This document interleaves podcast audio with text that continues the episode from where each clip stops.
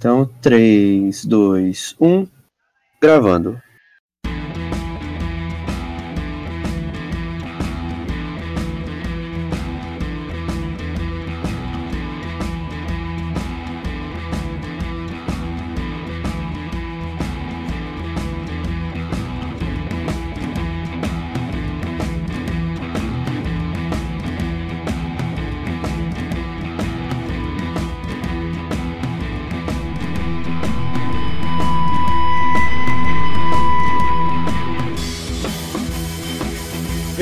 Brasileira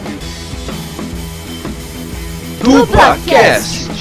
Senhoras e senhores, meninos e meninas, está começando oficialmente o DublaCast!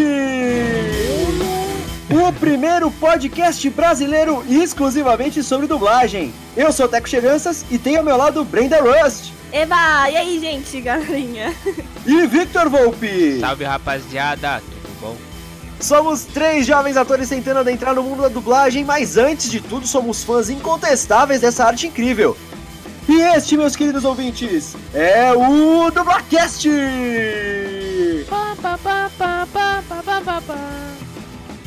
Quando assistimos uma produção dublada, nós não nos damos conta de quanto trabalho e tempo foi envolvido na sua dublagem. E quando isso acontece, raramente nos lembramos de que, além dos próprios dubladores, existe um profissional extremamente indispensável para o conjunto da obra dar certo: o diretor. Para falarmos sobre direção de dublagem, teremos a presença do primeiro dublador convidado da história do Dublacast, o Pedro Alcântara, que além de dublador, também é diretor de dublagem desde 2014. Então vamos lá, bora saber mais sobre ele? Então, sem mais delongas, meus caros ouvintes, tá começando mais um episódio do Dublacast!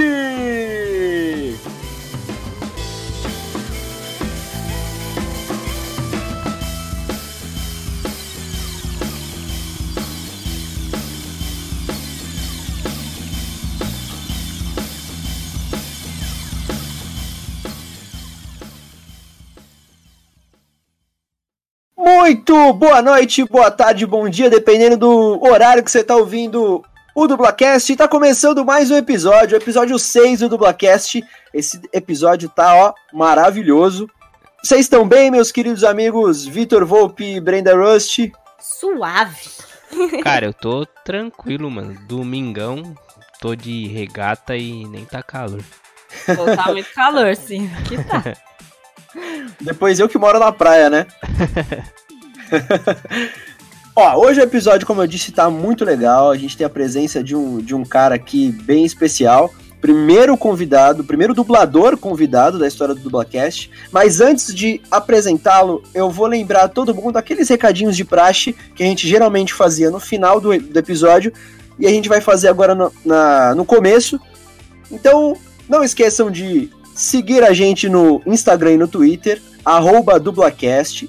E também mandem feedbacks, uh, sugestões, dicas, críticas.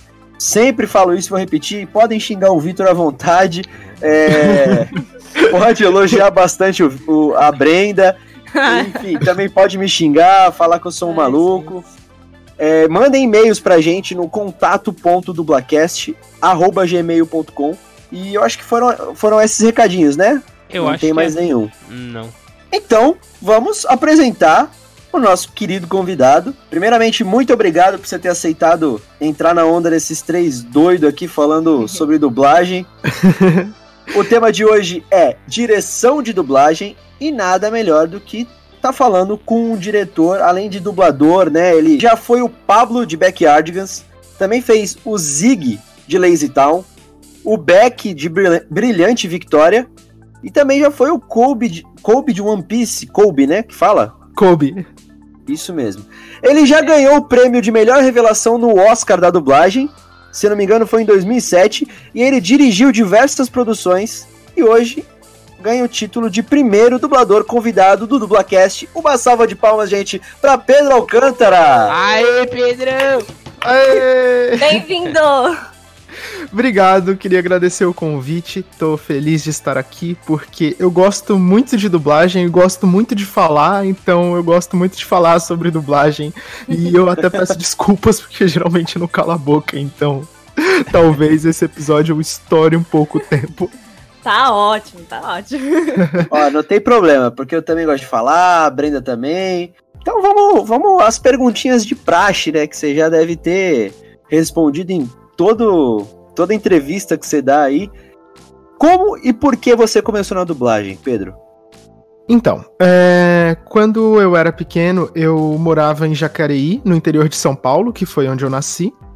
E o meu pai é, tinha trabalhado como locutor de rádio nos anos 80 e nos anos 90. Trabalhou na Rádio Cidade, na Estéreo Vale, que é uma rádio super popular ali no, no, no interior de São Paulo. É, trabalhou trabalhou com um monte de coisa. E aí um dia o meu pai decidiu abrir um estúdio de locução comercial. E lá no interior de São Paulo mesmo, e em São José dos Campos, ali do lado de Jacareí. Ele fazia um monte de coisa, um monte de trabalho para várias empresas, para várias agências de publicidade. Eis que um dia ele precisava de uma criança, uma criança pequena para falar alguma coisinha ali num, num, comercial, não esquecia até hoje, era o comercial do Café Paraty, não sei nem se ainda existe esse, esse Café Paraty. Não me recordo mas, também. Mas era um comercial parecido com aquele do, do, do Posto Ipiranga, sabe? Tipo, aparece alguém, pergunta, ah, onde tem tal coisa? No Posto Ipiranga, onde tem tal coisa? No Posto Ipiranga, enfim. E, e era, era, era um personagem animado, então? Não, não, era só locução, mas a história ah, locução, do comercial era, era a mesma. Entendi. E entendi. aí eu fiz esse comercial, achei super legal, achei divertido. Meu pai começou a me colocar para fazer outros comerciais. E como eu já sabia ler desde pequeno, eu, sabia, eu aprendi a ler com uns 4 anos, eu gostava muito de filme, de desenho, ficava imitando tudo mais. Os meus pais um dia pensaram assim: a gente devia correr atrás de dublagem. E foi aí que os meus pais começaram a pesquisar. É, eles pesquisaram ali no KD, para os jovens que estão ouvindo e não sabem o que, que é KD, KD era o que a gente usava antes do Google. Nossa. Nossa. Pesquisaram estúdios de dublagem em São Paulo. É, acho que o primeiro estúdio que eles pesquisaram foi a Dubla Vídeo, porque hum, justamente no dia que eles decidiram correr atrás de, de dublagem, eles assistiram um filme e começou ali o filme versão brasileira Dubla Vídeo. Eles, vamos procurar isso daí. E aí a gente. E aí eles foram atrás do estúdio, e a gente veio conhecer o estúdio é, da Dubla Vídeo. Eles começaram a indicar outros lugares pra gente conhecer o pessoal. E aí eu comecei a fazer estágio de dublagem. Para quem tá ouvindo e também não sabe como é que funciona, é, é muito parecido com estágio em qualquer profissão, e por mais que tenha mudado nos últimos anos a forma como é feito o, o estágio, é, basicamente você senta ali, fica sentadinho ali no estúdio assistindo o pessoal dublar, e, e é isso. Inclusive, que... inclusive nós três somos a dubladores iniciantes, então se alguém estiver nos ouvindo e, e puder nos dar estágio em estúdios, a gente agradece muito. é muito legal, o estágio é super importante, é muito legal mesmo. Só que o que, que aconteceu? Antigamente, quando os estúdios eram enormes, é, quando os filmes que vinham para cá já tinham sido exibidos no cinema, então já passava quase tudo passava só legendado, não tinha internet, então informação não vazava tão fácil. O é, que, que acontecia? É, primeiro, tinha espaço no estúdio para ter mais gente acompanhando, é, não tinha confidencialidade, então outras pessoas podiam entrar no estúdio e tinha muito mais prazo. Então, todos os estúdios eram mais abertos aos estagiários. A pessoa podia ficar ali sentada, podia passar uma semana inteira ali, e aí se sobrasse um tempinho e faltasse uma pontinha ali para preencher, o diretor falava: "Ah, entra ali, vamos, vamos, vamos ver como é que fica". E aí você ia aprendendo desse jeito. Só que hoje em dia, hoje em dia eu digo de uns 20 anos para cá, por conta do avanço da tecnologia, os estúdios foram ficando cada vez menores, os prazos foram ficando cada vez mais apertados e a confidencialidade foi crescendo muito. Então, todo esse lance de estágio foi diminuindo e não existia mais tanto. Quando, quando eu vim com os meus pais pra, com os meus pais para São Paulo lá para 2002, 2003, que foi quando a gente começou a correr atrás disso, já não havia mais tanto espaço assim para a gente aprender dublagem só pelo estágio. Então, o estágio ainda existe, é muito importante, mas cada vez menos estúdios têm espaço para estágio e não necessariamente você vai conseguir aprender tudo só com o estágio de dublagem. Ah, e com certeza. Conversando com algumas pessoas.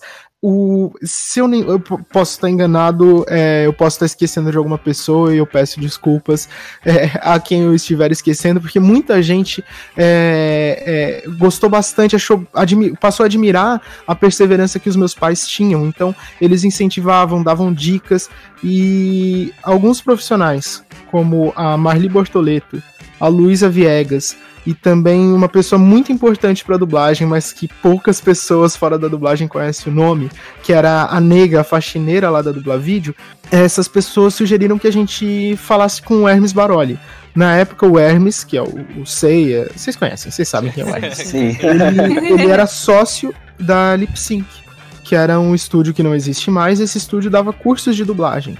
E aí eu cheguei lá, meus pais perguntaram sobre o curso de dublagem e eles davam curso só para adulto. E eu cheguei a fazer a primeira aula, só que assim, é muito diferente você ensinar um adulto e ensinar uma criança. E ah, aí o falou, vamos fazer o seguinte, daqui a alguns meses, eu não lembro se foi meses, tipo, um tempo ali depois, o, eu, ele ia começar uma turma infantil e foi aí que eu fiz o curso. Meu pai fez o curso para adultos, mesmo que meu pai tenha começado a dublar um pouco, um pouco depois, porque meu pai, apesar de ser um profissional da voz, trabalhar com comunicação e tudo mais, ele ainda não tinha DRT, porque o plano era colocar, me colocar para dublar. Ah. É, então meu pai fez Como é que o curso de seu pai? Desculpa. Meu pai é o Ricardo Vasconcelos. Certo. Ah. E aí meu pai fez, foi atrás de fazer curso de teatro, porque depois dos 18 anos você precisa para tirar o DRT e tudo mais. E eu fui fazer o curso infantil é, algumas das pessoas que fizeram o curso comigo continuam na dublagem até hoje, é, que são a Tessa Morim, a Agatha Paulita e a Flora Paulita, que eu imagino ah, que vocês sim. conheçam essas sim, pessoas. Sim, e, e aí eu fiz o curso é, infantil. E aí, o que, que aconteceu? Aconteceu uma coisa muito, muito curiosa e muito positiva para mim. Porque a evolução de cada um é muito diferente, porque depende do momento do mercado, depende do seu timbre de voz. Existe aquela história de que não, você não tem que ter voz bonita para dublar, porque não existe só personagem de voz bonita. Primeiro que voz bonita é uma coisa subjetiva, mas aquela voz de galã muito, muito tem um galã né? no filme e tem mais um monte de gente que não tem voz de galã no filme. Uhum. Então, todas as vozes são necessárias, mas depende muito da sua faixa de idade. Por exemplo, é, ah, nessa época aqui, de 2003 a 2007, tem muita moça na dublagem, na faixa ali dos, dos 20 aos 30 anos. Então vai ter mais concorrência. É, uhum. Só que aí o que, que aconteceu? Tinha um menino, que dubla até hoje também, o Thiago Keppenmeier. Sim, irmão da Tatiane, né? Da Tatiane. E, e ele dublava todos os moleques que, apareciam em filme, desenho, tudo. Ele dublava tudo. Porque foi numa época que os clientes estavam exigindo que criança fosse dublada por criança e não por adulto fazendo voz caricata. Uhum. E aí, quando eu comecei a dublar, ele tava mudando. Geralmente, desculpa te cortar é, toda hora, mas. Não, é, sem problema. Surgem as dúvidas, né? Geralmente, me corrija se eu estiver errado, é, mas nessa época que não tinham tantas crianças dublando crianças, as vozes masculinas, né, de, de meninos, de crianças é, do sexo masculino, geralmente quem faziam eram dubladoras, né? Sim, era tudo. A Angélica Santos fez muito menino. É, até uma dubladora mais jovem que a Angélica, que uh, tem quase a mesma idade que eu, que é a Júlia Castro, que nem tá mais trabalhando com dublagem, ela fazia muito menino, era muito comum eu dublar um menino e a Júlia fazer o melhor amigo dele, ou o irmão. que da hora. E, mas, aí, mas foi exatamente isso. É, essa foi a questão. O Thiago Kappenmeier estava mudando de voz. Então, e eu não sei se vocês lembram o que eu falei há alguns poucos minutos. Quem entrou na dublagem naquela geração ali? Eu, a Tess, a Agatha e a Flora. Um menino, três meninas. Tudo que era trabalho de menino veio para mim. E é óbvio que quanto mais você trabalha, mais prática você pega. Quanto mais prática você pega, mais qualidade você vai ter. E quanto mais qualidade você tem, mais você vai ser chamado. Então o trabalho vai chamando trabalho. Por isso, quando eu comecei ali, eu trabalhei muito. É, eu peguei logo de cara dois personagens de desenhos que. Dois, é, mais ou menos, é. Eu, eu passei no teste para dublar dois desenhos é, que nem, nem são tão conhecidos assim, mas que obviamente foram muito marcantes para mim, porque foram os meus primeiros trabalhos grandes. Um chamado Edelberto o Tigre, que era um desenho de episódios bem curtinhos que passava depois dos Teletubbies ali na, na, na Discovery Kids. Não, não tem essa referência. É, é, muito obscuro esse desenho. Eu tenho DVD, mas é muito obscuro. E tinha um outro desenho chamado Bu, que tinha vários bichinhos e tal, e aí acontecia a historinha do, do, do desenho e os personagens interagiam com, com as crianças. Então tinha um coro de crianças gravado ali é, que representava ali o público. Então a criança estava assistindo, ela respondia junto com as outras crianças que estavam na TV. E eu fazia uma dessas crianças. Então eu peguei isso ali numas férias de escola. Eu passava o dia inteiro ali no estúdio, ali na Vox Mundi. Então eu gravava muita coisa. E por aí foi. Eu fui trabalhando e eu acho que eu até extrapolei a pergunta. Eu acho que eu podia ter parado na Não, não, tá dentro. Foi assim que eu comecei a dublar. Uma outra perguntinha que me surgiu agora na cabeça. Você é, falou muito dessa questão que você começou criança, né? Você começou Sim. a trabalhar como criança. É, brevemente, assim, como é que funciona o, o mercado da dublagem para profissionais que são crianças ainda? Porque você falou agora, ah, eu peguei umas férias da escola e dublei muito ali. É, e me veio na cabeça, nossa, é verdade, as crianças estão na escola, e como é que deve ser essa, essa questão de, de conciliar a escola com, com o trabalho e tudo mais? Eu ia fazer essa mesma pergunta, Teco. Eu pensei isso aí também. É, então. É muito mais rápido. Então, antigamente não existia uma regra para isso funcionar. Então você tinha que torcer para os pais da criança serem responsáveis. E eu sou muito grato aos meus pais que sempre cuidaram muito bem de mim. Então a gente conciliava. Eu nunca tive problema na escola. É, mesmo que eventualmente eu faltasse, eu estudava em casa. Então nunca tirei nota vermelha na escola. Não tive nenhum problema. Deu tudo uhum. certo na minha vida escolar. É claro que você dublar, você para você dublar você cansa. É, mas eu gostava muito, eu me divertia bastante dublando. Então, o meu trabalho ali como criança era o meu lazer. Então, eu não tive problemas em trabalhar como criança. Hoje em dia as coisas mudaram um pouco. Os estúdios precisam ter autorização do Ministério Público para trabalhar com atores que são menores de idade porque essa autorização vai garantir que eles não vão passar de algum horário muito tarde, que isso não vai prejudicar a vida escolar deles e tudo mais.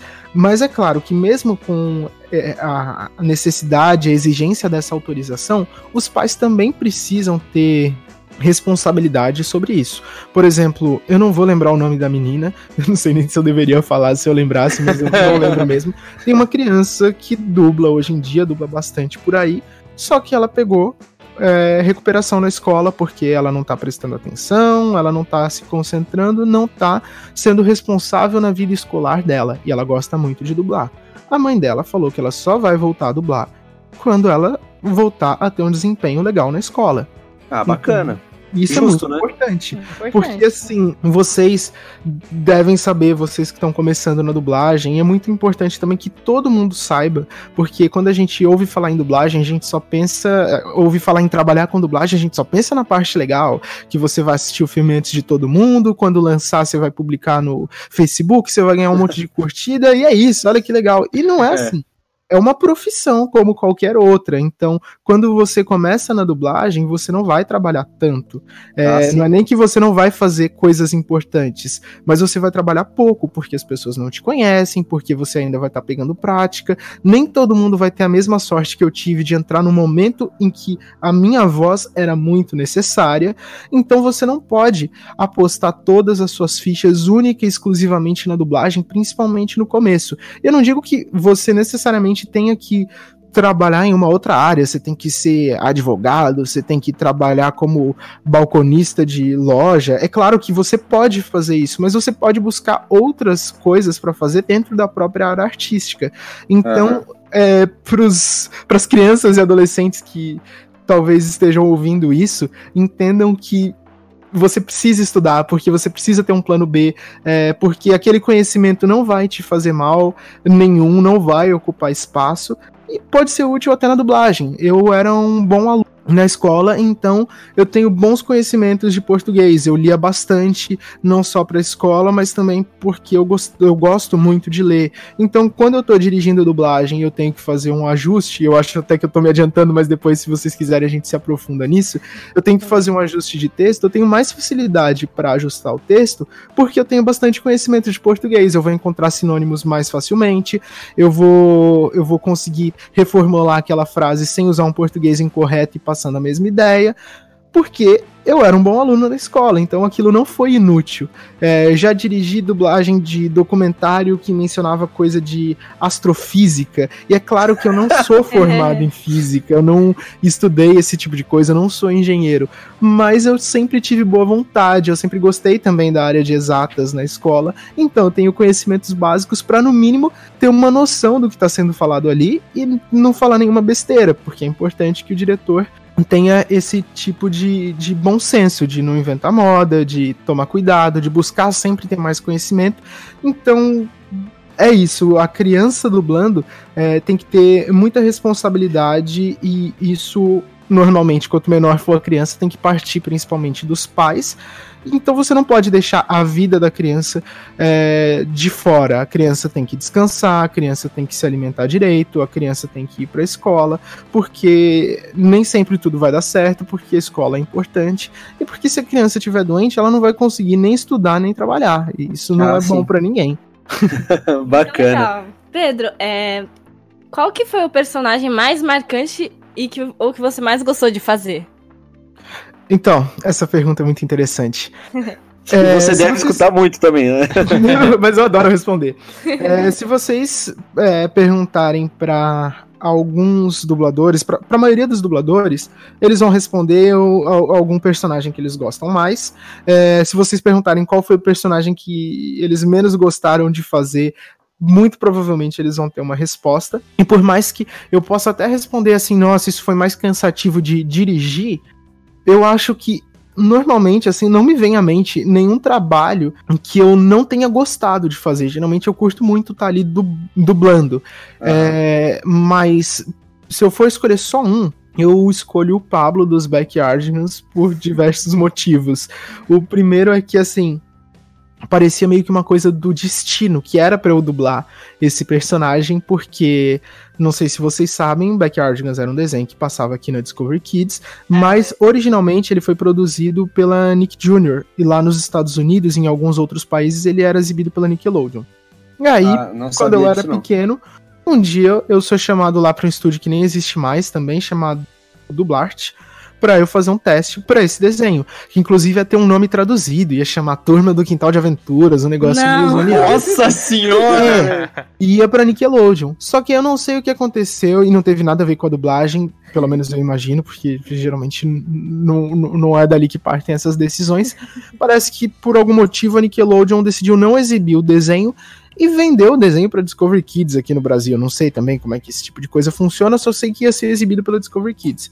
E como cada exibidor, cada distribuidora tem trabalha com em, empresas de dublagem diferentes, é, o Backyardigans foi para Vox Mundi, onde eu trabalhava bastante. E naquela época, justamente pelos motivos que eu comentei, é, já tinha outros meninos dublando, mas mesmo assim, como eu já tinha, eu tinha mais experiência, tinha mais prática, eu dublava muito, geralmente. Isso foi em 2004? Isso foi lá para 2004. Entre, foi entre 2004 e 2005. E aí eu é, eu fui chamado lá para fazer o teste, só que o pessoal do estúdio falou assim para mim, para os meus pais, olha, talvez a gente nem mande o teste do Pedro, porque a Discovery tá falando que o Pedro tá dublando muita coisa, a voz dele tá em muito produto, ele tá fazendo o protagonista de uns seis desenhos diferentes e tá fazendo personagem relevante em mais seis. Então, tipo, minha voz tava meio saturada ali na Discovery Kids. E aí não era para eu dublar o Backyardigans. E o menino que passou no teste para fazer o Pablo era um menino muito pequeno. Ele nem sabia ler. Nossa. E a vozinha dele era bonitinha e combinável e tudo mais. Mas ele não tinha ritmo de estúdio. E tempo é dinheiro. Você não pode passar cinco horas no estúdio para gravar uma coisa que outro dublador faria em uma hora. Com é, certeza. Por mais que o rendimento não seja a única coisa que importa, o rendimento importa sim. Então eles comunicaram para Discover e isso falaram: olha, a voz que escolheram não tá rendendo. Vai demorar mais, vai atrasar a entrega. E explicaram ali a situação, eles falaram: tá bom, chama o Pedro. E aí, Foi o Pedro aí, então. E aí eu fui fazer o Pablo. E isso, essa é a parte aí da história que parece que foi uma coisa meio que predestinada. Mas a outra coisa legal é que, assim, de todos os desenhos que eu dublei, esse foi o que mais foi reprisado e até hoje continua passando, porque é um desenho para criança, é um desenho muito legal, a animação é bonitinha, tem umas histórias legais, as músicas são legais de ouvir, então tipo, confesso que eu que eu assisti esse desenho, eu, Eu já também. era Nossa, olha, eu vi quase todos os episódios, hein? e tipo, muita gente foi me adicionando nas redes sociais por causa desse esse desenho. É, muita gente manda mensagem por causa desse desenho. E foi aí que eu criei uma consciência de, mesmo eu sendo pequeno, eu criei uma consciência da dimensão do meu trabalho, porque eu fazia parte da vida de todas aquelas pessoas de uma forma positiva, porque era um negócio legal, era um desenho educativo. Então, é, isso foi muito importante. Eu pensei, caramba. E não de forma arrogante, tipo, olha como eu sou grandioso, mas eu, eu, eu me dei conta da importância do trabalho que eu estava fazendo. E quando você se dá conta da importância de alguma coisa, você passa a ser mais cuidadoso, você faz cada vez melhor. Então, eu acho que entre várias experiências que eu tive, o Pablo, além de ter sido importante para mim pela, pela, por toda a diversão envolvida em fazer o trabalho, eu acho que foi importante para me ajudar a para me estimular a continuar evoluindo no meu trabalho. Então, Muito o. Pablo dos Backyardigans é o personagem mais marcante pra mim e que eu mais gostei de fazer. Mas você falou que tem alguns dubladores que falam dos que eles menos gostaram. Qual, qual que você achou, tipo, o mais difícil e o que você menos gostou também de, de dublar? Hum, que eu menos gostei.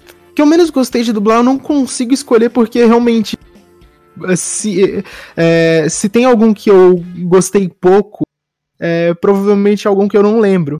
É, Ah, foi algum que me justo. marcou pouco, mas assim, eu não entro, não saio do estúdio falando, caramba, odiei ter dublado isso daí. Eu geralmente, ou caramba, nossa, que ódio que eu vim gravar isso daí. Geralmente eu viro uma chavinha no cérebro quando eu entro no estúdio e esqueço do resto do mundo, a única coisa que importa é aquilo ali, então eu vou curtir, mesmo que seja algum produto que eu não vá querer assistir depois. Ah, eu não sou fã desse desenho, eu não sou fã desse filme, não vejo graça nisso. Nossa, não importa, eu entrei no estúdio, tipo, me empolgo.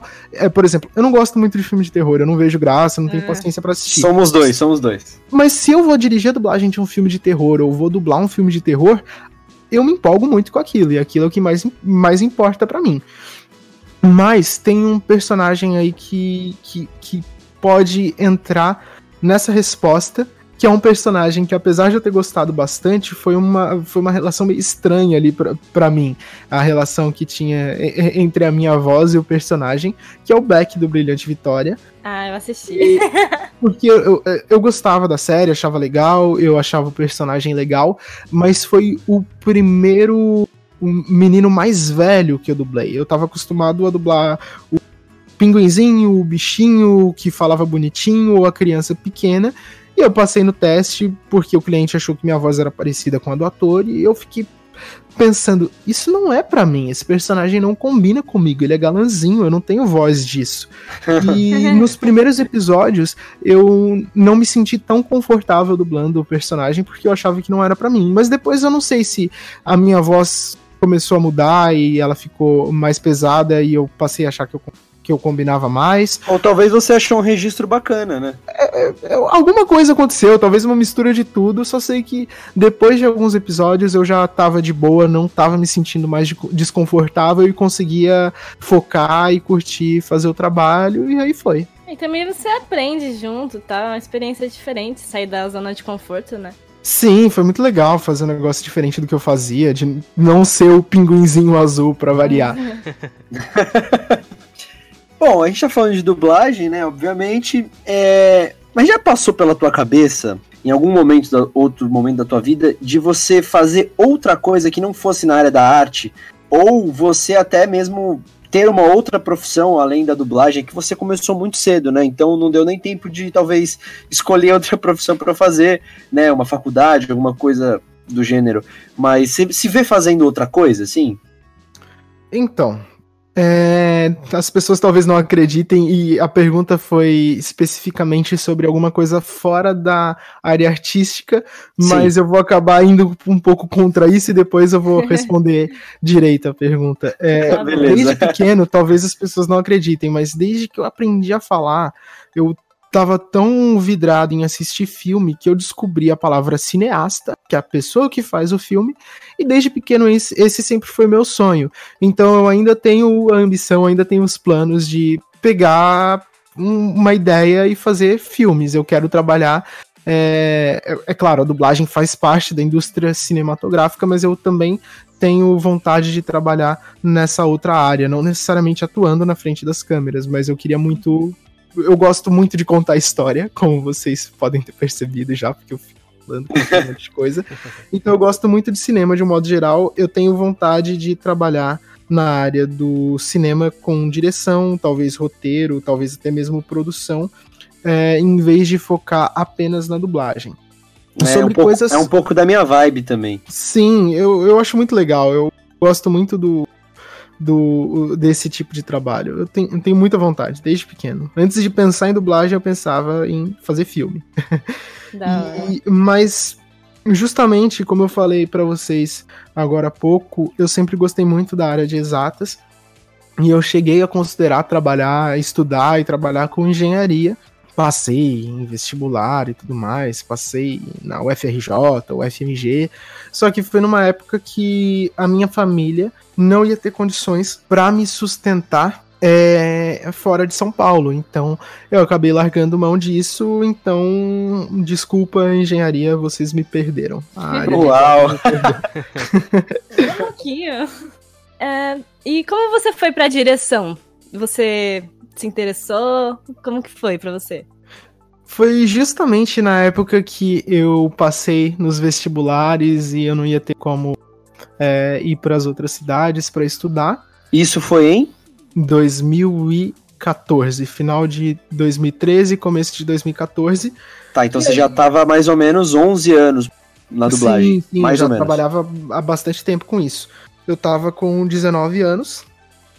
E aí a Luciane Andreotti, de um estúdio chamado Wood Video, que trabalha bastante para Globo, é, agora esse estúdio mudou de nome, ele fez uma parceria com uma empresa dos Estados Unidos, agora é a Universal Sinergia Brasil. Eu estava livre, é, eu já estava trabalhando para ela como tradutor, estava traduzindo bastante coisa para ela, vários filmes. E aí ela falou: "Pedro, eu vou te treinar para você dirigir dublagem para mim, tá bom?" Eu falei: "Tá bom". a gente marcou um dia lá para eu começar a dirigir. Ela é uma diretora também ela foi dirigir um filme um filme de comédia, assim, meio drama, meio comédia, que era sobre uma menina que é, queria ser é, escritora, só que a vida dela não dava muito certo, os pais, ela briga com os pais e sai de casa. E aí ela acaba tendo que trabalhar numa sex shop. E, é, e, e a vida dela tem várias reviravoltas. É um filme muito legal, é bem divertido de assistir. E eu cheguei lá, ela ia gravar esse filme, ela ia gravar os dois protagonistas do filme naquele dia, é, da Kate Kelly e o Marcelo Campos. E aí eu tô lá sentado do lado dela, vamos começar. Aí ela explicou para mim, explicou para Kate como é que era o filme, igual o diretor tem que fazer, né? Você explica ali o que, que, que a pessoa vai fazer. Aí a Kate foi lá, gravou o primeiro trechinho, e a Luciene falou: Ah, então, Pedro, você tem que prestar atenção nisso, tem que cobrar isso, você viu? Ali ela acertou e tal, vamos pro próximo. Aí mesma coisa. Aí ela falou: olha, vamos pedir pra ela refazer isso, porque ficou meio assim, dá para melhorar aqui, beleza. Aí no terceiro, na terceira cena que a Kate foi assistir ali, ela falou: Pedro, tem que responder uma mensagem aqui importante de um cliente. Presta atenção aí, você vai cuidar desse anel. Aí beleza. A Kate assistiu, a Kate gravou, pedi para ela refazer um negócio, ajustei ali um negócio no texto e beleza. Aí, próximo trecho, a Luciene falou: Pedro, eu vou ali e já volto. ela levantou e nunca mais voltou. Ela nunca mais Beleza.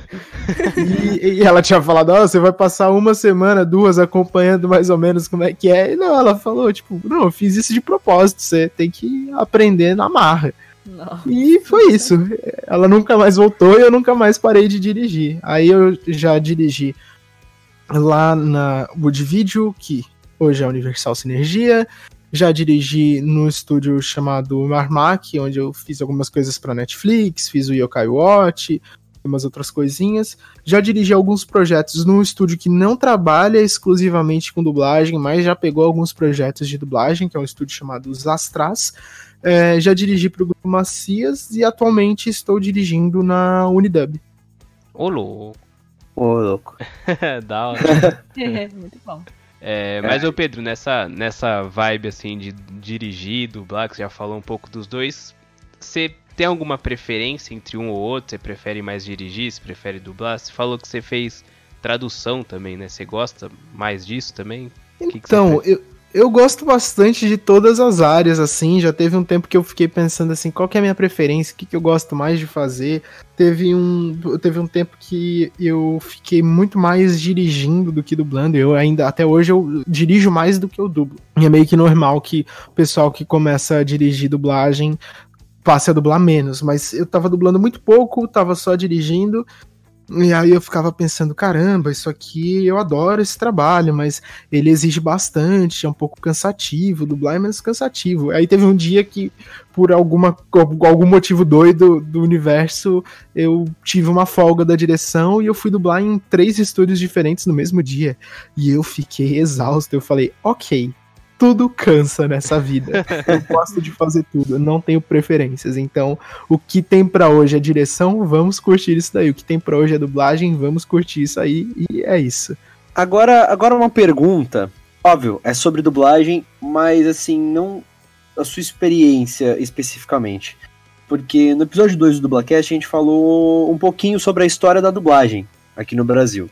Uhum. E, e, a gente, estudando as pautas, né, pesquisando sobre esse tema e tal, é sempre bom ressaltar que a gente não é historiador, então, óbvio que muita informação a gente acabou não colocando naquele episódio, mas a gente pesquisando as coisas, a gente descobriu coisas interessantes. Por exemplo, um dos motivos principais que a dublagem se tornou tão popular, principalmente aqui no Brasil, foi o fato dela ser muito inclusiva, né? Então a gente tem aí é, deficientes visuais que não podem ouvir filmes com é, não podem ver filmes com legenda, né? É, temos analfabetos que também não sabem ler as legendas, enfim, tem uma série de, de, de grupos de pessoas que, que, cons, que consomem muito prioritariamente a, o, as produções dubladas, né? E então como é que você enxerga a importância da dublagem para a sociedade nos dias de hoje? Então, é exatamente isso que você falou. Muita gente que, é, é, que precisa da dublagem. Tem deficiente visual, tem criança em fase de alfabetização, tem idoso que não tem agilidade para acompanhar a legenda, tem adultos que não sabem ler, são analfabetos ou analfabetos funcionais. E tem todo um preconceito em cima da dublagem, porque ah, a dublagem é coisa de gente boa, a dublagem é coisa de quem tem preguiça. E não é. Primeiro que a dublagem tem, tem muita gente que precisa da dublagem. Segundo que tem muita gente que não precisa da dublagem, mas gosta da dublagem, como nós, por exemplo. E não tem uhum. nada de errado nisso. É, existem dublagens que não são tão boas? Existem, mas também existe filme que não é bom, e não é porque a gente viu um filme ruim na vida, a gente acha que tem que existir. Então, é, muita gente vê a dublagem como um, desrespeito à obra original, como se fosse impuro um filme dublado. Nossa, o que é uma original. baita de uma bobagem, né? Você não precisa estudar cinema, aliás, para você lembrar que nada daquilo é de verdade. Então, tipo, até no original aquilo é de mentira. A maioria das cenas ali, o áudio não foi bom, os caras regravaram em estúdio. É, aqueles barulhos da roupa mexendo, da, de tudo ali na, na cena, aquilo não foi captado com som direto, aquilo foi refeito é, em estúdio. Foley, né? Então, é, então, não, não, não é nada daquilo então não é a dublagem que torna um filme menos real. O filme simplesmente não é real. Então decidido ali que a dublagem é, não é uma ofensa ao filme, ao audiovisual, à indústria cinematográfica, a gente, a gente tipo, a gente parte para a discussão da importância da dublagem e também para a qualidade da dublagem. Então tem dublagem que é boa, tem dublagem que não é tão boa assim. Existem vários motivos para isso e a gente sempre trabalha para que as dublagens sejam cada vez melhores E, e é isso. E aí, mas aí vem, vem um outro, uma outra questão há muito tempo, não, não tanto tempo assim, há alguns anos, se você se você tipo ligasse para algum canal, ligasse para Netflix e, e, e, reclamasse de uma dublagem, o, eles iam falar: "Ah, mas você pode botar a opção legendada". Só que, cara, primeiro, sim, você pode botar a opção legendada. Inclusive, se você quiser assistir o filme legendado, não tem problema nenhum. Se você preferir assistir o filme legendado, se você não, não gostar tanto assim de assistir o filme dublado, não tem problema. Só que se você assistir um filme só legendado, você não vai ter desconto na sua mensalidade do, da assinatura da, da, da, sua net, você não vai ter desconto no, na sua Netflix. Você está pagando pelo produto inteiro. Então, se você está pagando pelo produto inteiro, você pode exigir uma qualidade da dublagem, mesmo que aquilo não seja o seu modo preferencial de assistir a um filme. Sim. Então, a importância da dublagem é que muita gente precisa da dublagem, e isso é inquestionável, e muita gente gosta de dublagem, isso também é inquestionável, porque cada um pode gostar de assistir o filme do jeito que quiser. E hoje em dia a gente vive num mundo em que as pessoas podem, não só podem, como devem, porque existem os caminhos para isso, é, podem exigir uma qualidade da dublagem. Então é assim que eu vejo a dublagem nos dias de hoje. Agora vamos falar um pouquinho melhor sobre direção, mais especificamente. É, e vamos começar com, novamente, uma, uma pergunta de praxe aí que você deve ouvir bastante. Se teve uma ou algumas produções, quais que você mais gostou de dirigir? Você, você falou que você costuma se, se divertir com todas, né? Sim, mas eu tenho algumas preferências que eu dirigi. É, tem um filme que eu gostei muito de dirigir, não é tão conhecido assim, mas é um filme que o nome em português ficou O Jogo da Morte, em inglês o nome é Wicked Blood. É sobre uma menina que a, a, a atriz é, acho que é a Abigail Breslin. Ela Sim. quer se vingar porque alguém da família dela morreu, ela quer enfrentar o chefão do crime da, cidade dela. Inclusive, a, o filme, o vilão do filme é o Sean Bean. E talvez seja um spoiler sobre o filme, né? É, e eu gostei muito de dirigir a dublagem desse filme porque eu também tinha traduzido o filme. Então eu senti que eu tive muito controle sobre o que eu estava fazendo, então foi muito legal.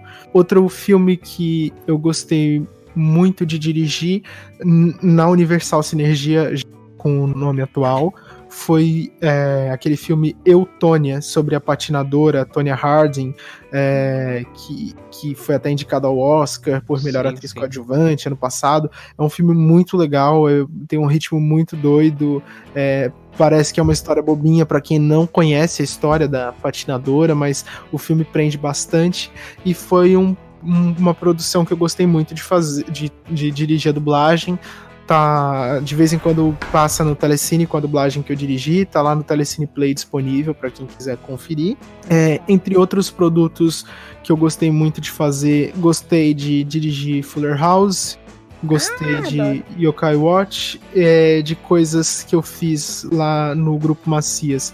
Achei muito legal dirigir a dublagem do live action de Bleach, porque a reação do público o retorno do público foi muito legal, foi muito positivo, foi bem bacana.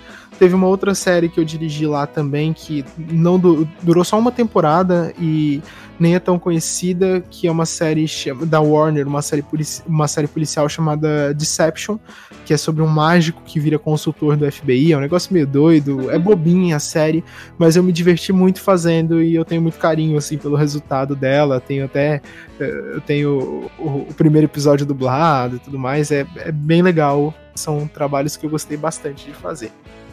E atualmente eu tô dirigindo a dublagem de duas coisas, mas eu não posso contar. Não pode falar, né? Senão vão devorar meu fígado. mas é, tô gostando muito de fazer. Talvez daqui a alguns meses. Talvez não, daqui a alguns meses vocês vão saber é, quais produções são. Tá bom. E você dirigiu aquela série Você, né? Sim, também. Nossa, Cara, realmente. Você dirigiu aquela série Você. É, eu dirigi aquela série. Eu, mentira.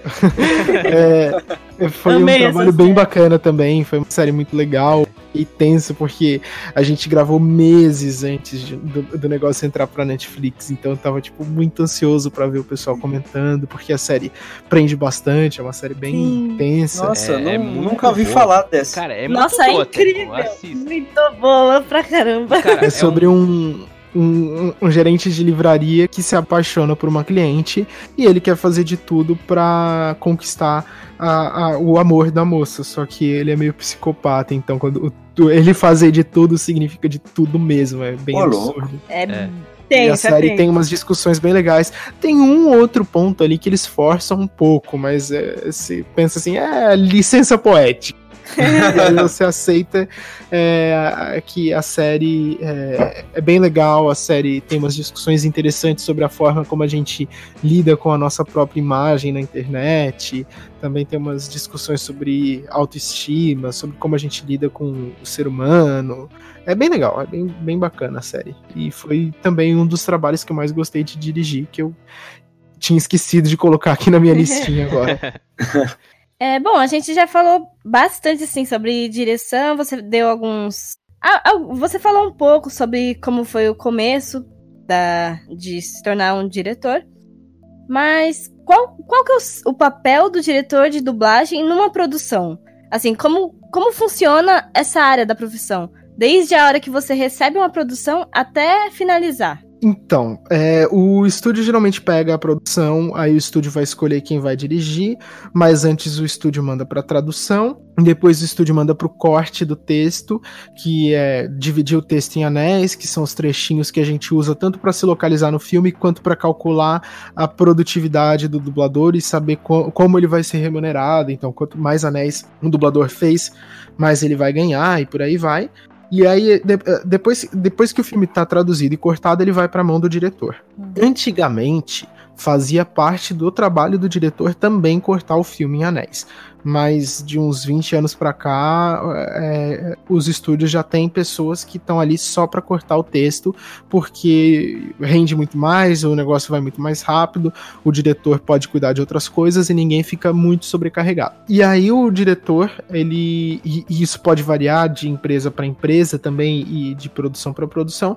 O diretor vai assistir aquela produção e vai escalar, ou seja, escolher o elenco. Por que, que eu digo que depende da empresa e depende da produção? Produção. Algumas empresas têm um coordenador artístico que vai cuidar dessa parte de escolher o elenco em vez de colocar o diretor para escolher o elenco. E algumas produções o cliente exige algumas vozes. Por exemplo, a Netflix exigiu que fosse alguém que já tivesse dublado o protagonista lá do, da série, do Você. Então foi o Wagner Fagundes, porque a Netflix é, exigiu isso. Não foi é, não fui eu que escolhi, foi a Netflix que falou, uhum. a gente quer a mesma voz. Ah. É... Mostra uma preocupação com a dublagem também, né? Sim, eles têm uma preocupação com a identificação com o público e tal. E também, às vezes, a, o cliente pode exigir direto uma voz, ou às vezes o cliente pode pedir teste. Ele fala, não, eu quero três opções. Então, não é uma. O diretor não vai ter 100% de autonomia na escolha das vozes sempre. Mas escolhido o elenco, a gente vai pro estúdio, os dubladores já foram marcados ali, cada um tem seu horário, a gente vai chamar ali o dublador. O dublador vai assistir a cena, cada um vai fazer do seu jeito. Tem alguns dubladores que gostam de ensaiar mais vezes, tem dubladores que ensaiam menos, tem dublador que é, gosta de gravar trechos maiores, tem dublador que vai é, de trecho em trecho, trechos pequenos. Isso varia muito entre os dubladores, não tem um jeito, um único jeito de fazer. E o trabalho do diretor é verificar ali o sincronismo, orientar o dublador, explicar como é que é a produção, porque é aquilo. Se você trabalha na TV, no cinema ou no teatro, é, sendo ator ou atriz, nessas áreas você vai ter meses para se preparar, você vai fazer leitura de roteiro, você vai trabalhar com todo mundo junto ali para interagir, você vai ter um cenário, você vai ter um figurino para auxiliar na sua interpretação. Na dublagem, geralmente a gente descobre que vai dublar na hora e a gente tem que seguir uma referência de interpretação que já foi feita, ou seja, a gente não tem 100% de liberdade criativa, por mais que alguns trabalhos deem algumas liberdades, nem todos, e geralmente a gente não tem tanta liberdade assim, a gente tem que pegar aquela mensagem que foi falada passar corretamente em português. É, e a gente tem que fazer tudo isso só com a nossa voz. Então, essa orientação de explicar qual que é o, o estilo da obra, qual que é a jornada do personagem ali dentro daquela história, é o diretor que tem que, que fazer, é isso que o diretor tem que passar pro dublador quando ele chega ali no estúdio. E o e diretor geralmente, o diretor geralmente assiste a produção no idioma original antes de dirigir, né? Sim. Isso faz parte dos planos. E aí, depois que a gente termina de, de gravar tudo, o trabalho passa pelo controle de qualidade. Geralmente os estúdios têm um, um, um, um, setor ali de controle de qualidade, que é alguém que vai revisar, vai ver se certo, se não teve, se não teve nenhum, uma, nenhuma fala faltando, se não deu nenhum problema técnico de qualidade de áudio. E depois vai para o cliente, e aí geralmente o cliente também tem seu controle de qualidade que vai fazer uma revisão parecida. E de vez em quando volta alguma correção, algum pedido de alteração, alguma mudança que a gente tem que fazer, algum problema que a gente quer, tem que arrumar, ou às vezes alguma coisa de gosto do próprio cliente. O cliente fala: ah, não, a gente não quer que esse, essa palavra seja mencionada, por motivo X. Daí a gente tem que ajustar a Disney tem muito refazer. né? Tem, tem. A Disney é muito exigente em relação à linguagem, mas não é a única. Vários clientes têm exigências, mas são exigências diferentes. A Nickelodeon também é muito, é, muito criteriosa em relação à, à linguagem que vai ser falada nos produtos deles, e aí a gente tem que se adequar àquele estilo de trabalho. E aí, quando volta alguma coisa para a gente corrigir, alterar ou refazer, geralmente é o próprio diretor que vai cuidar disso. Uhum. E aí é, é isso que o diretor tem que fazer. É claro que tem muitas etapas no estúdio de dublagem, não tem só a parte ali que a gente entra e grava, tem a parte técnica, tem toda a parte de coordenação, a parte administrativa, todas essas etapas, tem a mixagem, é, que é feita depois da gente gravar, e tudo isso é muito importante. Então, tipo, o trabalho do diretor começa e acaba ali é, assistindo o filme e terminando de gravar o, a última fala que estava faltando, mas é muito legal, acho que contribui muito para a qualidade do trabalho do diretor, e é um esforço que eu sempre é, faço de entender e acompanhar também a, as outras etapas da produção, porque eu acho que facilita muito a minha vida é, entender de onde vem aquele produto e para onde ele vai. Eu sei muito melhor como eu vou trabalhar com aquilo, porque ah veio desse cliente, então eu sei que eu vou trabalhar assim, assim, assim. É, ah, é, vai ser revisado é, não vai ser revisado no estúdio, vai ser revisado em outro país. Ah, esse país geralmente tem os critérios de qualidade mais ou menos assim, então é desse jeito que eu vou trabalhar. É, então eu acho que tudo isso contribui. Tá sempre atento a todo, todo toda a, estrutura, todo, todo o caminho que a produção faz. Eu acho que isso ajuda muito no trabalho de direção. Da hora. E, e, qual foi o teu maior qual foi não? Qual é o maior desafio em dirigir um dublador para você assim? Então, antigamente os dubladores por conta da limitação técnica, os dubladores gravavam tudo junto. E existe um tom que de voz que as pessoas vão falar em cada produção. E é importante que todo o tom de todo mundo esteja combinando para a gente sentir que a conversa está realmente acontecendo, para aquilo soar natural. E eu acho que um desafio importante ali que o, o responsável pela direção de dublagem tem que estar tá sempre atento é se a conversa está rolando no mesmo nível. Por exemplo, tem um cara. Imagina só, uma cena que tem dois personagens conversando baixinho, assim, sussurr sussurrando. Uhum. Aí um fala assim: Ei, você viu aquilo? Aí o outro fala: Eu vi sim. Tipo, os dois estão sussurrando, só que um sussurrou mais que o Então tá errado.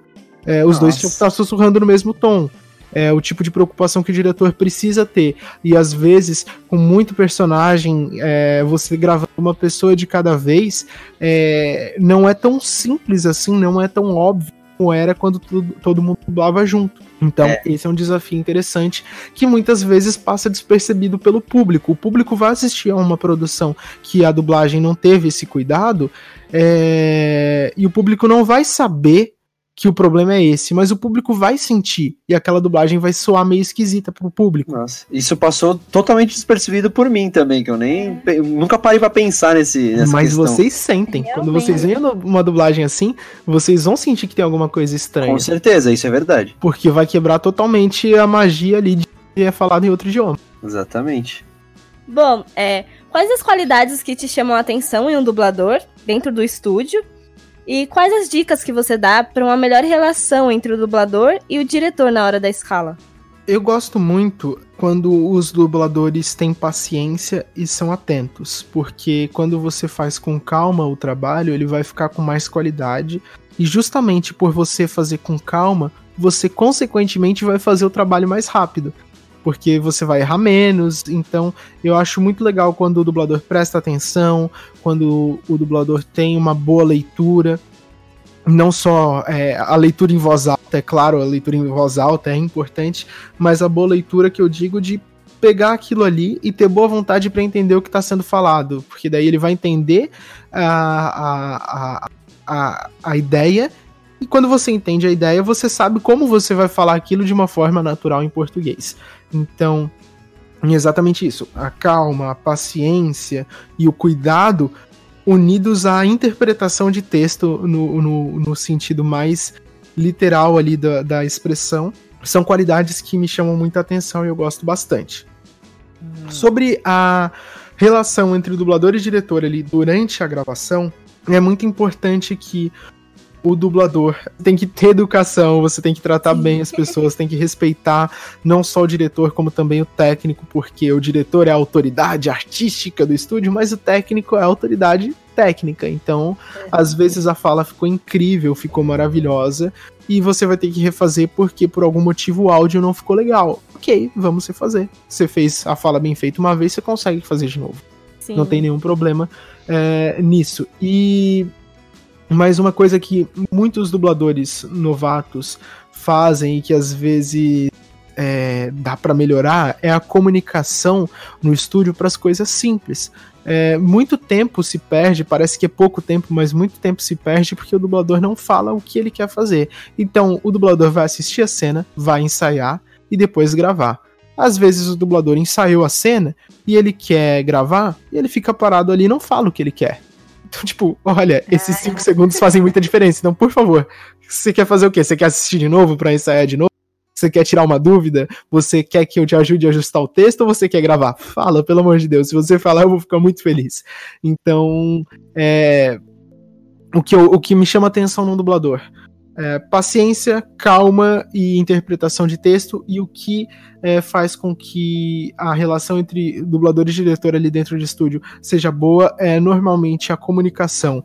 É importante saber falar e expressar o que você quer fazer e como você quer fazer, e também é importante você conseguir ouvir e prestar atenção no que o diretor está falando, porque eu trabalhei com muitos colegas desde que eu comecei a dublar. É, diretor, dublador, técnico, gente muito mais experiente, gente que começou depois de mim, e eu sempre aprendo coisa com todo mundo. É, até hoje eu aprendo coisa nova. É, outro dia eu aprendi coisa nova e, e, e eu acho que é, eu sempre me esforço muito para ouvir o que o outro tem a dizer. E mais uma vez, isso não vale só pra dublagem, eu acho que é importante na nossa vida. Então é isso, saber a hora de falar, saber a hora de ouvir, prestar bastante atenção é um caminho bem legal para você ter uma vida interessante sem arranjar com os outros. Ah, muito legal saber disso. Porra. Importante. Vou até anotar aqui.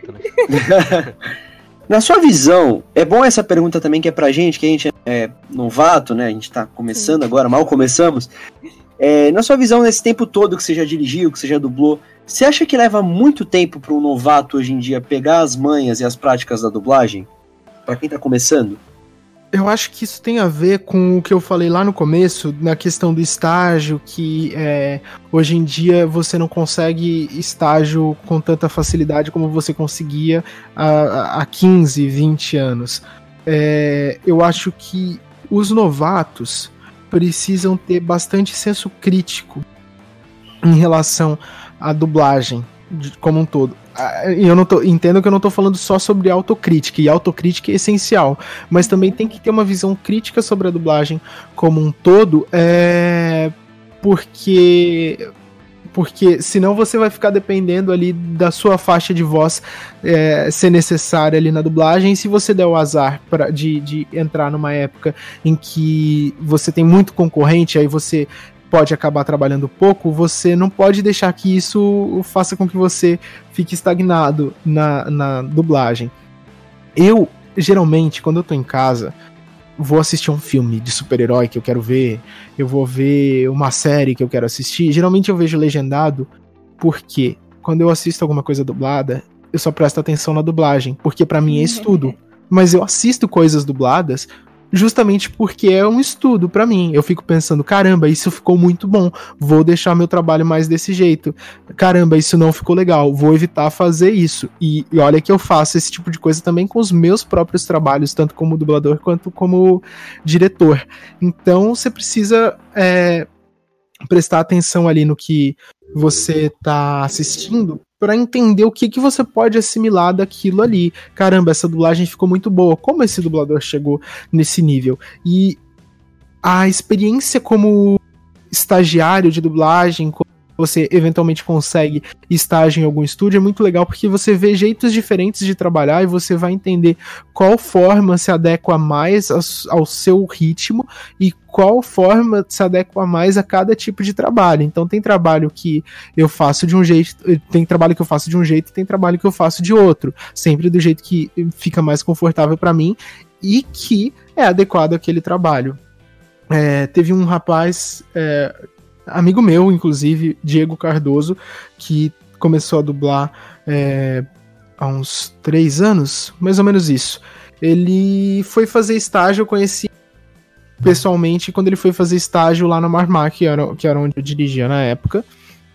E ele era muito atento e eu fiquei muito feliz por isso, porque ele prestava atenção justamente nas coisas que importavam. Ele não ficava tipo, ele não tava, é claro que é importante você se divertir, curtir o trabalho, mas ele não tava ali apenas como fã. Ele tava vendo aquilo como um trabalho. Então deu um intervalo, em vez dele descer e ficar conversando com, com todo mundo, que também não é um problema, claro, ele pediu para entrar ali no estúdio para ver como cada dublador fazia as anotações no texto para ele entender também aquela visão. E eu achei isso muito legal.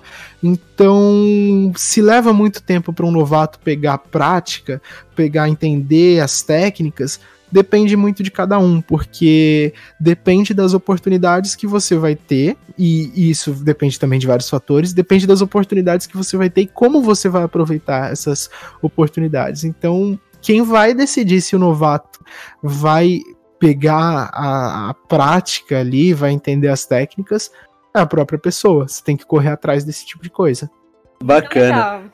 E chegamos à última pergunta desse episódio do Dublacast. Finalmente, Pedro, quando a gente assiste um filme, uma produção, enfim, a gente, quanto melhor você for escalar, né, o, o elenco, é melhor pra gente assistir, pra gente consumir. Às vezes, como você comentou anteriormente, uh, não é só o diretor que faz essa escolha de vozes, às vezes o cliente pede testes, né? Às vezes tem um profissional dentro do estúdio que faz essa escolha do elenco e tudo mais, né? Mas quando você fica é, com essa parte de escalar o elenco da, da produção que você vai dirigir, é complicado para você na hora de escalar, ou você tem facilidade em lembrar as vozes de cada ator ali, cada atriz, e comparar com o timbre da personagem para que você faça essa escala. Não sei nem se é esse o método que você coloca primordialmente, né? De, de escolher um dublador que tem o timbre próximo daquela atriz, daquele personagem e tal. Mas é, é complicado ou para você é mais fácil? É complicado, mas eu gosto. É, eu acho divertido fazer. É, existem vários critérios diferentes para você escalar um, um, um, um, dublador, e eu gosto de misturar todos os critérios porque eu acho que é, é, eu posso errar se eu seguir apenas uma referência. Então, eu sempre vou procurar algum ator que tenha a voz próxima do original, mas nem sempre isso é o que mais vai pesar.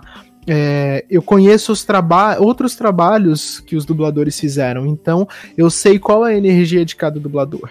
Eu sei que todos os dubladores, como eles têm formação é, em artes cênicas, eles seriam capazes de interpretar personagens diferentes. Mas como a gente, como eu falei, a gente não tem meses de preparação, o cara tem que chegar lá e tá pronto, eu sempre vou escolher um dublador também que eu saiba que tem a mesma energia que aquele personagem. Então também leva em consideração a energia que cada dublador tem. Esse dublador é mais assim, é mais assado, ou mesmo que ele não seja na vida real daquele jeito, se eu sei que ele costuma dublar personagens daquele estilo, eu vou levar isso em consideração também. É, outra coisa que precisa ser levada em consideração e que vem um pouco de encontro é, com aquilo que eu falei sobre o tom dos dubladores, eu tenho que levar em consideração também com quem o dublador vai contracenar. Por exemplo, por algum motivo o cliente escolheu, ou outra pessoa escolheu, ou eu achei que seria mais adequado que aquela menina do filme que tem é, 17 anos fosse dublada por uma dubladora que tem 30, porque a voz vai combinar, ou por qualquer motivo que seja. A menina de 17 anos vai ser dublada por uma atriz que tem 30. Eu não posso colocar para dublar a mãe dela necessariamente, a não ser que outros fatores pesem mais, não posso colocar para dublar a mãe dela uma dubladora que tem 35, porque as vozes vão ficar muito próximas, não vai parecer que uma é mãe da outra. Então, esse é apenas um exemplo, como eu falei, outros fatores podem influenciar nessa escolha também, mas eu preciso levar em consideração é, as vozes com quem aquela voz vai interagir. Então eu, eu posso, por exemplo, eu estou escalando um filme, escolhi uma voz para o protagonista e fui escalando todos os outros. Aí chega uma hora que eu caramba, mas esse aqui é o mestre do protagonista, ele é o professor, ele é o mentor, e as vozes vão ficar muito próximas, e esse aqui tem que ter mais autoridade, então vou trocar um deles para que essa relação ali é, que está presente no original é, também aconteça, tam também role na versão dublada. Então, é, todos os fatores é, são levados em consideração. O timbre de voz, a experiência do dublador também, né? Porque às vezes o dublador tem a energia certa, a voz combina, mas eu sei que ele é mais é, inexperiente, então para ele eu vou colocar um personagem um pouco menor, para ele ter mais tempo de trabalhar, para ele poder pegar mais experiência ali, e para esse personagem maior vou colocar uma pessoa mais experiente, que eu, eu tenho certeza de que ela vai se garantir ali no estúdio e que vai render bem e que vai ficar bacana. Ou de vez em quando pode ser que eu fale, não, vou arriscar porque eu sei que essa pessoa, por menos experiente que seja, ela, ela vai se dar bem, eu tô confiante de que vai rolar. Então, Depende de tudo isso. Depende da experiência da pessoa, do timbre de voz dela, dos outros personagens, se existe algum histórico, se aquele dublador já dublou aquele ator e eu acho que vale a pena manter a voz. É, então. É, ou até mesmo o cliente escolheu, vamos seguir esse critério. O cliente escolheu os protagonistas. Tá, então os outros eu vou ter que escalar seguindo um critério meio parecido para a conversa estar tá sempre no mesmo tom, para o negócio funcionar. Show de bola. Muito legal. Então é isso. Então é isso. Chegamos finalmente ao final do episódio 6 do Dublacast. Eu quero agradecer mais uma vez de coração. É, muito obrigado, Pedro, por ter aceitado o nosso convite por ter disponibilizado aí um pouquinho do seu tempo para poder falar com a gente. Eu acredito que foi um papo, nossa, sem, sem palavras, assim, agregou bastante. É, foi além das minhas expectativas, eu falo pessoalmente, daqui a pouco o Vitor e a Brenda também vai falar aí sobre isso. E, cara, você quer tem mais alguma coisa para falar? Alguma coisa que ficou aberta? Pode ficar à vontade. E já pode também é, divulgar suas redes sociais, aonde você quer que o pessoal te encontre aí. E, enfim, esse é o teu espaço. Eu queria primeiro agradecer pelo convite, também achei super divertido. Gostei muito de participar dessa conversa.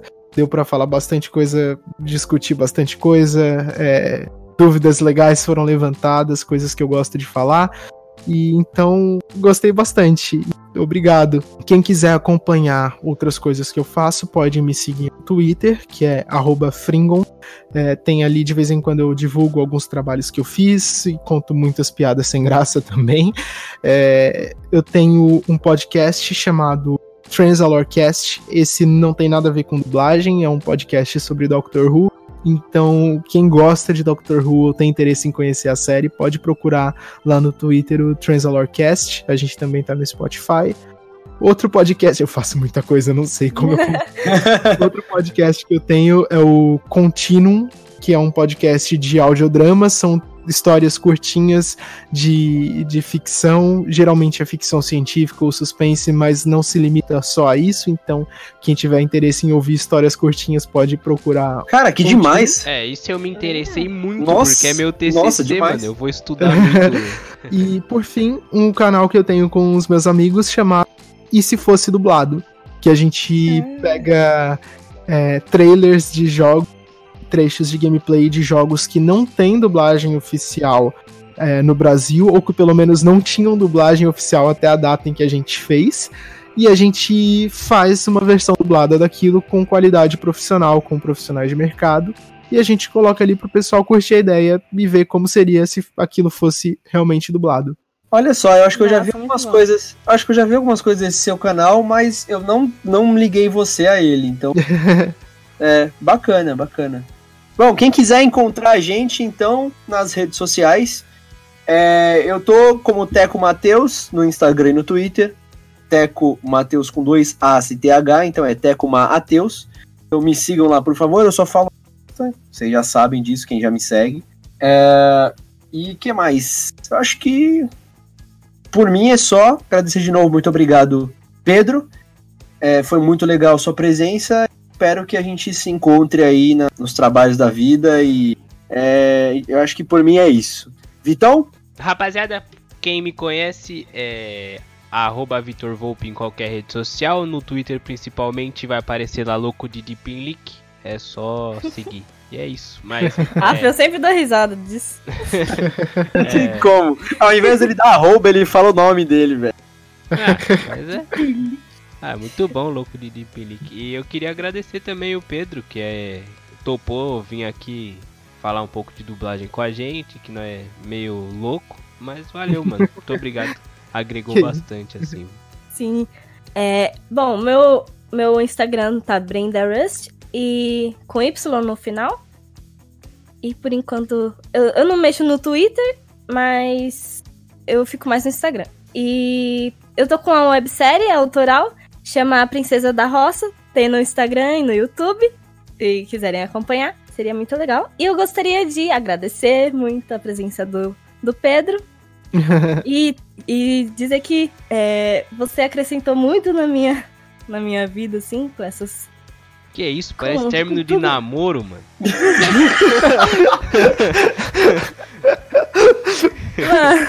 Só volta a falar mais, não dá mais. É, não é você, sou eu. Você agregou muito. Mas eu quero falar.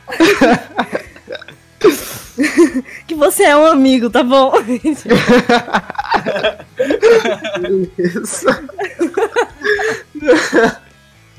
Não, mas você Então- acrescenta.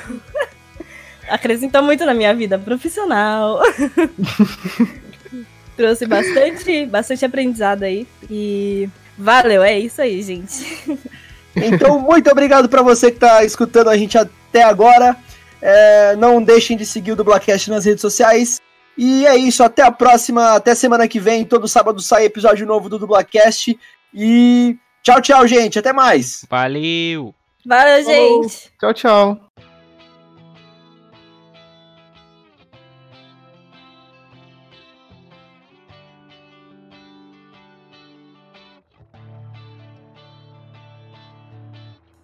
Para falarmos sobre direção de dublagem, teremos a presença do primeiro dublador convidado da história do dublagem. Ixi, mano, calma aí. Ai. Tudo zoado. Foi mal, foi mal. Quem sabe faz ao vivo, né? o Pablo do Backyardigans. Do que? É. Fala de novo. Deu uma enroladinha, vem de novo. Travou? Não, é que você falou backyardigans. Que que é isso, mano? Tu queria ser astrônoma? Sim, adoro astronomia. Astrônoma? Tá certo Dá- isso. Acho que sim, não sei. Claro que tá. É isso mesmo. Tá meio estranho astrônoma. Nossa, Cara. eu ia fazer uma piada tão horrível. Vocês sabem por que, que o gato mia pra lua e a lua não mia pro gato? Ah, pode crer. Ai, meu Deus. Já sei. Porque é astronomia. Que é a astronomia. Eu sinto muito por isso. Vocês tiveram a chance de deixar passar, mas vocês insistiram, então. Agora vocês estão aqui faz- arcando com as consequências de suas ações. Ô, Brenda, é, onde você, fez. Você participou de uma escala já, né? Foi, Foi aonde? foi, foi na. Ai, gente, eu sou ruim de nome. Só. Como assim? Você esquece o estúdio da sua única dublagem, Brenda? Não faz sentido. Não, não pode esquecer essas coisas, é importante, hein? Eu esqueço Nossa. tudo na minha vida. Não, tá demitida, já era. É, mano, vamos. Agora o novo apresentador oficial no lugar da Brenda é o Pedro e acabou, mano. Tchau, Brenda. Gente, me Que dá legal. um minutinho, rapidinho, um minutinho que eu só vou acender um abajur aqui, tá? Tá eu, vou bom. ficar sem, eu vou ficar sem escutar vocês. Um minuto pra acender um abajur. Ô, Brendinha, foi tu que fez essa pergunta, né? Foi. O que que tu quis dizer com a segunda parte que eu não entendi? Se você quiser puxar, Eu entendi. melhor. Eu entendi o que ela quis dizer e eu É porque não. É que eu sou meio burro. Gente, quem for puxar a próxima pergunta, que já é a última, puxa já daquele jeito, né? Aí chegamos à última pergunta do Ah, episódio então de faz hoje. você, pô. É, pô. Não, faz, faz alguém, cara. Ah, Putz, mano, eu acho que não tava gravando, velho. Não, isso aí é zoeira dele. É, é zoeira. Mas, E chegamos à última pergunta, finalmente aí, depois de tanto tempo conversando. Não, vou puxar de novo, não ficou legal.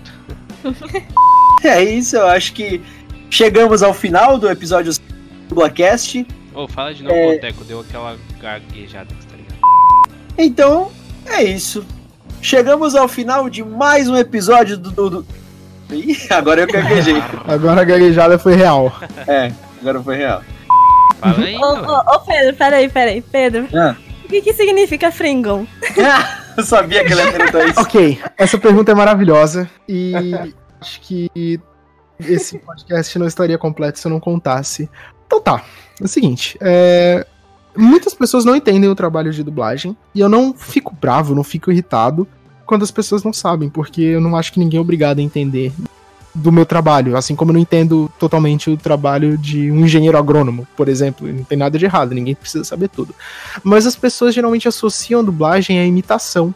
Nossa, É. Hum, sim. É tipo, ah, imita não sei quem, imita não sei o quê. É, e as pessoas associam imitação a figuras clássicas da- do nosso imaginário popular, da cultura pop. Então, tipo, ah, imita o Silvio Santos, imita o Scooby-Doo. Tipo, cara, eu nunca dublei o Scooby-Doo na minha vida, eu não tenho a voz do Scooby-Doo.